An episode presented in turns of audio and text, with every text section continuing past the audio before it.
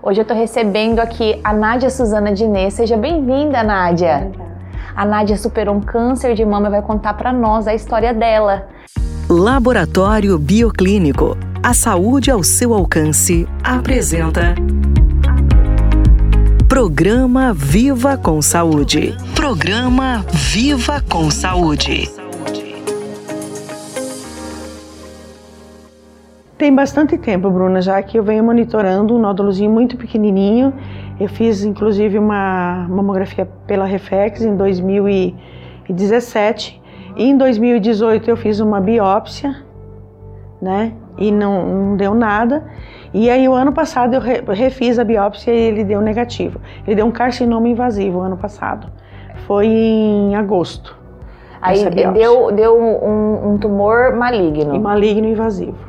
E, e, quando você descobriu esse primeiro tumor, que era benigno, foi apalpando, foi nos exames preventivos? Não, foi na, na mamografia que apareceu ali, porque ele era muito pequenino, bem embaixo da mama, bem assim.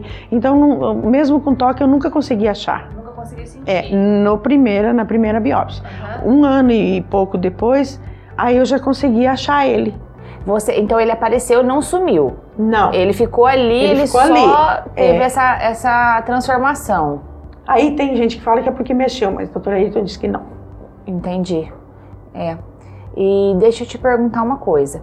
Como que foi para sua família receber essa notícia? O dia que eu peguei o meu diagnóstico, que deu maligno, eu estava com meu pai. E a minha mãe faleceu tem três anos de um câncer no mediastino. É, então eu cuidei da minha mãe nove anos e meio. E o dia que eu peguei, eu li, abri assim e falei pro meu pai: deu ruim. Como assim deu ruim? Porque o meu pai tem 79 né? anos. Eu falei, uai, deu um câncer aqui nesse negócio aqui. E eu falei para ele, e agora? Eu falei, bom, agora Você vamos. Humor todo. Ah, ué, mas eu vou me desesperar por quê? Uhum. Se Deus me deu isso, Bruna, é porque eu tenho que passar por isso e não é você e mais ninguém. Entendeu? E tudo na tua vida não é por acaso. Nada na Ele acaso. dá é. para você. Eu peguei e fui no doutor O doutor falou: Você quer que eu puxe qual das tuas duas orelhas? Porque era para mim ter feito há uns seis meses atrás. E eu não fiz. Falei: Ah, pode puxar as duas, né? Eu, eu mereço. Né? Eu tô merecendo, né? É. Puxar as duas. Aí ele marcou a cirurgia, tudo pelo SUS, tudo super rápido. Entendeu? Em assim, 30, nem 30 dias ele marcou a cirurgia. E você já estava fazendo. Aí eu olhei para ele e falei assim, doutor, tu vai fazer cirurgia o Covid, tem UTI? Ele falou, ah, mulher, eu nunca coloquei ninguém UTI porque eu vou colocar você. Não vai ser a primeira, se Deus hum. quiser, né? Aí eu entrei, fiz a cirurgia, tirei um quadrante da mama só uhum.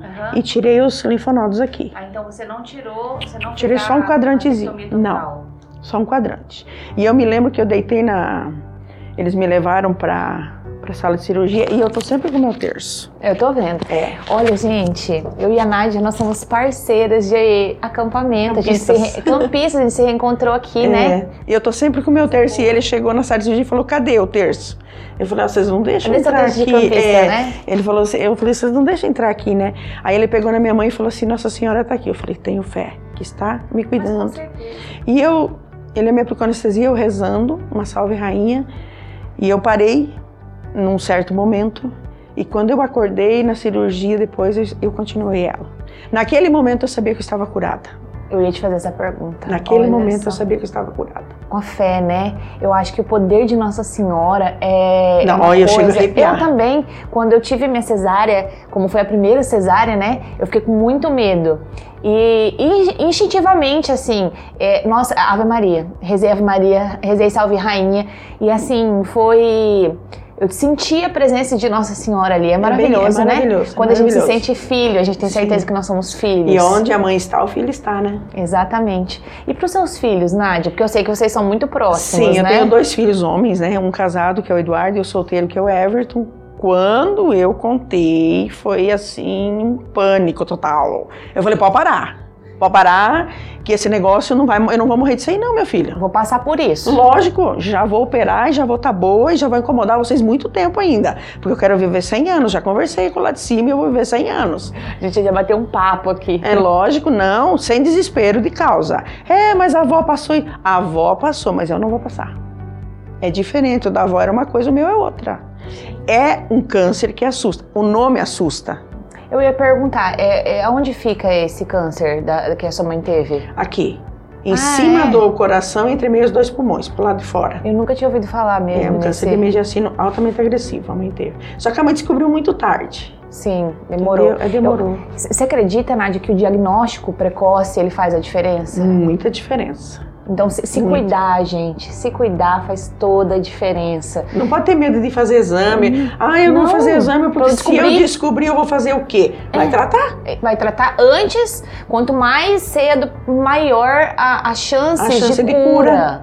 É, né? E vocês exatamente. são provas vivas disso. É, teve algum momento, né? Vou fazer essa pergunta, mas eu tô achando que não, entendeu? Já tô meio que sabendo a resposta. Teve algum momento que você teve medo? Não. Não. Nenhum momento. Eu eu recebi o diagnóstico, eu te falei, e eu me ajoelhei, que eu tenho um altarzinho em casa, e falei: Nossa Senhora, aqui tudo é seu. Faça o que for melhor para ti na minha vida. E não me preocupei mais com a minha doença. Eu nunca tive essa doença. Eu não sinto que eu nunca tive essa doença. Eu não tive isso. E eu não me preocupei mais. Eu fui para as quimioterapias, eu fiz oito quimioterapias, eu fiz 30 sessões de radioterapia em Cuiabá, que eu cheguei dia 7 agora, de julho. Foi tudo muito tranquilo, muito maravilhoso. Aprendi tanto, todo, tudo amparo. Tive muita ajuda, tive. Mas Deus nunca saiu de perto de mim. A mãe nunca saiu de perto a de fé, mim. gente, nunca. a fé também é é algo que é fundamental. fundamental nessa hora, né? Independente da tua religião. Exatamente, independente de religião, eu acho que a fé é, em Deus, né? É, e Deus mãe. é um só, né? É. Ele é o pai de todos, né? Exatamente. Então você acha que a fé é que foi, ah, foi mim, o seu é motor, é né? Ela é tudo. Ela é tudo. E você teve o apoio da sua família, eu acho que isso Tive, também é muito importante. Tem o meu paizinho, que tem 80 anos. Pois é, que te apoiou. Mega preocupado, me levou para Cuiabá, me deixou lá, daí eu fiquei no apartamento com uma sobrinha. E depois foi me buscar, muito preocupado. Ele mora aqui atrás da rádio, aqui. Pertinho. É, e é assim, a minha família é pequenininha, mas é bem unidinha. E quanto tempo de, de tratamento, Nádia? Eu fiz, foi em setembro a minha cirurgia. Nossa, super, super recente. É, e daí eu já comecei as quimioterapias, deu tudo certo, mesmo com a pandemia, só uma que faltou remédio, mas atrasou uns dias, mas deu certo. E fui para Cuiabá, assim, achando que ia demorar a radioterapia, porque é o SUS, porque vai demorar. Não, foi super rápido. Fui ali, tipo, hoje, dois dias depois, estava marcado já a minha rádio para ir para lá. Nossa, foi muito rápido mesmo. Eu acho que essa rapidez também é fundamental, né? E na Santa Casa, sim, eu fiz na Santa Casa de Misericórdia em Cuiabá. Uhum. É, o pessoal de lá é maravilhoso. Maravilhoso, maravilhoso. É, gente, eu é, constituí uma outra família é. lá. Nossa, que legal, né, gente? Olha só, em, é, em, em todas as entrevistas que eu fiz, é unânime esse, esse, essa maneira positiva de encarar a doença. É, são coisas decisivas, assim, eu tenho percebido. Essa a maneira positiva de encarar a doença e esse suporte que vocês têm nesse momento difícil. O suporte da família, o suporte, algumas comentaram da Reflex. É, a Reflex dá muito apoio pra gente, muito, muito apoio. psicológico. Isso, pra tem família. fisioterapeuta, tem, elas estão sempre ligando, estão sempre visitando, sabe, convidando para ir lá. Eu não fui muito ainda porque o meu tratamento é muito agora próximo. Uhum. Então, as quimioterapias judiam da gente, né? Tá Aí na segunda quimioterapia eu já rapei minha cabeça. Porque estava caindo o cabelo, eu não dou conta de tanto cabelo assim caindo pela casa, eu já passei a máquina no zero logo. Aí meus filhos me colocaram o Luciano Hang e eu, assim, um do lado do outro. que bonitinho, né? que bonitinho. E para mim foi tudo tranquilo. A única coisa que eu falei pro doutor Ayrton, pelo amor de Deus, doutor Ayrton, acaba logo essas quimioterapias, porque eu tô cansado de ser um ET já. Sem sobrancelha, sem cílios que a gente fica sem nada, né? É, cai todos os pelinhos, né? O mais difícil para mim não foi eu rapar minha cabeça e perder. Isso que eu falo, o que foi mais difícil para você? Foi as pessoas te olharem, te descriminalizarem. Impressionante isso, é uma Preconceito. coisa. Gente, eu, eu não consigo imaginar uma coisa dessa. Como alguém não tem empatia por alguém que está passando por um momento tão difícil. Ou, ou te olha com cara de que, ai, você tá morrendo. Oh. É. Ou te olha com cara de desespero. Eu cheguei em Cuiabá num dia que não sei quem tinha raspado a cabeça. O cara olhou para mim, um artista famoso aí, morreu morreu um artista famoso, foi bem naquele dia. E ele olhou para mim e falou assim: Ah, você raspou a cabeça em homenagem ao fulano? Eu falei: Claro que não. Eu raspei a cabeça porque eu estou fazendo um tratamento. Ah, eu achei que era em homenagem. Eu falei, não. Aí as pessoas olham para você assim, nossa, coitada, vai morrer por causa dessa doença. Não, não vou morrer, não. A, a pior parte de ficar careca é a discriminação, o preconceito. Eu não consegui usar lenço nem peruca, tá tudo lá em casa. Não, assim tá tão bonitinho. É, é, a gente tem, a gente tem assim várias é, opiniões, né? Várias, é, as que querem usar peruca, as Sim. que não querem, as que acham que é uma parte, é uma, é uma fase que vai passar, vai. né? É, uma, é, uma, é, uma, é, um, é um símbolo da sua luta pela vida, né? Mas gente, que fique um recado para todo mundo é, empatia nesse momento, né? Porque já é um momento tão difícil é. que, que seria muito mais fácil as pessoas colaborassem para isso. Verdade. O mais difícil é isso. O resto, tira de letra. Que loucura. É só ter fé e pensamento positivo que você passa. Tenho certeza disso. Já passou. já. Já, já passou. E, e, me diga assim, na verdade você já me disse, né? O momento que você se sentiu curada, né? Quando você conversou cirurgia. com a mãezinha e ela, ela, né?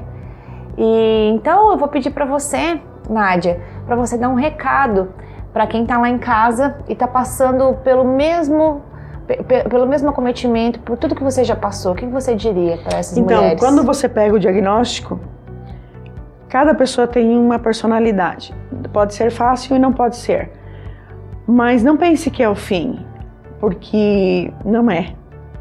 Se você acreditar e confiar em Deus, não vai ser o fim nunca vai ser o começo de uma nova vida. Que foi o que aconteceu comigo. E você acha que você voltou melhor? Muito melhor. Hoje eu aprendi muito, muito, muito, muito em todos os lugares que eu estive aqui, no Santo Antônio, na Reflex, na Santa Casa eu aprendi muito porque eu vi muita gente diferente de todos os lugares, até da Bolívia. Tratando, tratando. tratando então são pessoas que têm em diversos lugares, não só na mama, mas tem muita mulher com câncer de mama, muita sabe? E mulheres assim que tiraram a mama que estão desesperadas, e mulheres que não aceitam de jeito nenhum, e pessoas novas, pessoas velhas de todas as idades. Mas eu, tenho, eu, eu falava assim para elas: vocês têm que pensar assim, agradeça todo momento que você conseguiu o tratamento. Tem gente que nem trata. Nós estamos aqui, estamos tratando. Nós temos o privilégio que nos foi dado de tratar e nos curar. Que nada é por acaso na tua vida. Nada. Eu aprendi muito, muito mesmo. Qual foi o seu grande aprendizado? Você tem que dar mais valor à vida. Pequenas coisinhas assim são relevantes. Tem coisa muito mais importante. Tem, tô emocionada. Porque é isso mesmo, né? É. A pandemia trouxe isso. Eu, né, eu nunca fui acometida por nada mais sério assim, mas eu acho que a pandemia trouxe isso para todos nós, né? Porque também é outra doença que. E eu posso falar uma coisa para você sobre a pandemia? Pode, deve. A pandemia é uma coisa assim, ah, Deus quis. Não, Deus não quis, Deus deixou acontecer. E ele está deixando acontecer. Ele está permitindo que isso aconteça. Você é campista, você vai entender. Por quê? Porque a humanidade ainda não aprendeu que Deus é soberano. Não é o homem, é Deus. A hora que aprender, vai amenizar. E nós estamos, nós estamos passando por tempos difíceis, tempos né? Difíceis. E se o homem não se atinar para Deus, vai ficar mais difícil ainda. Hein? É, que recado Eu lindo. Eu penso assim. Eu também. Que recado lindo. Obrigada por. Na verdade, foi assim um grande prazer de ter encontrado essa pessoa linda aqui. Obrigada. Mais uma vez, obrigada por ter dividido com a gente essa história tão preciosa de superação e de positividade para superar tudo isso. Muito obrigada por ter aceito o nosso convite. Eu que agradeço e estou à disposição. Muito obrigada. E antes de encerrar, eu gostaria de lembrar que o nosso parceiro pelo terceiro ano consecutivo é o Laboratório Bioclínico. E lá no site você vai encontrar mais informações de como manter uma vida saudável. Acesse agora mesmo o site www.bioclinicolaboratorio.com.br ou entre em contato através do telefone 66 3531 7878. Os dias estão cada vez mais corridos, não é mesmo? O tempo passa voando. Mas apesar da correria, tem algo muito importante que não podemos esquecer, que é de cuidar da nossa saúde. Então, nesse outubro rosa, eu te convido a tirar um tempinho para você e fazer o seu check-up médico. Um cuidado que pode mudar a sua vida, pois mulher que se cuida vive melhor. Laboratório Bioclínico. A saúde ao seu alcance. 3531 7878.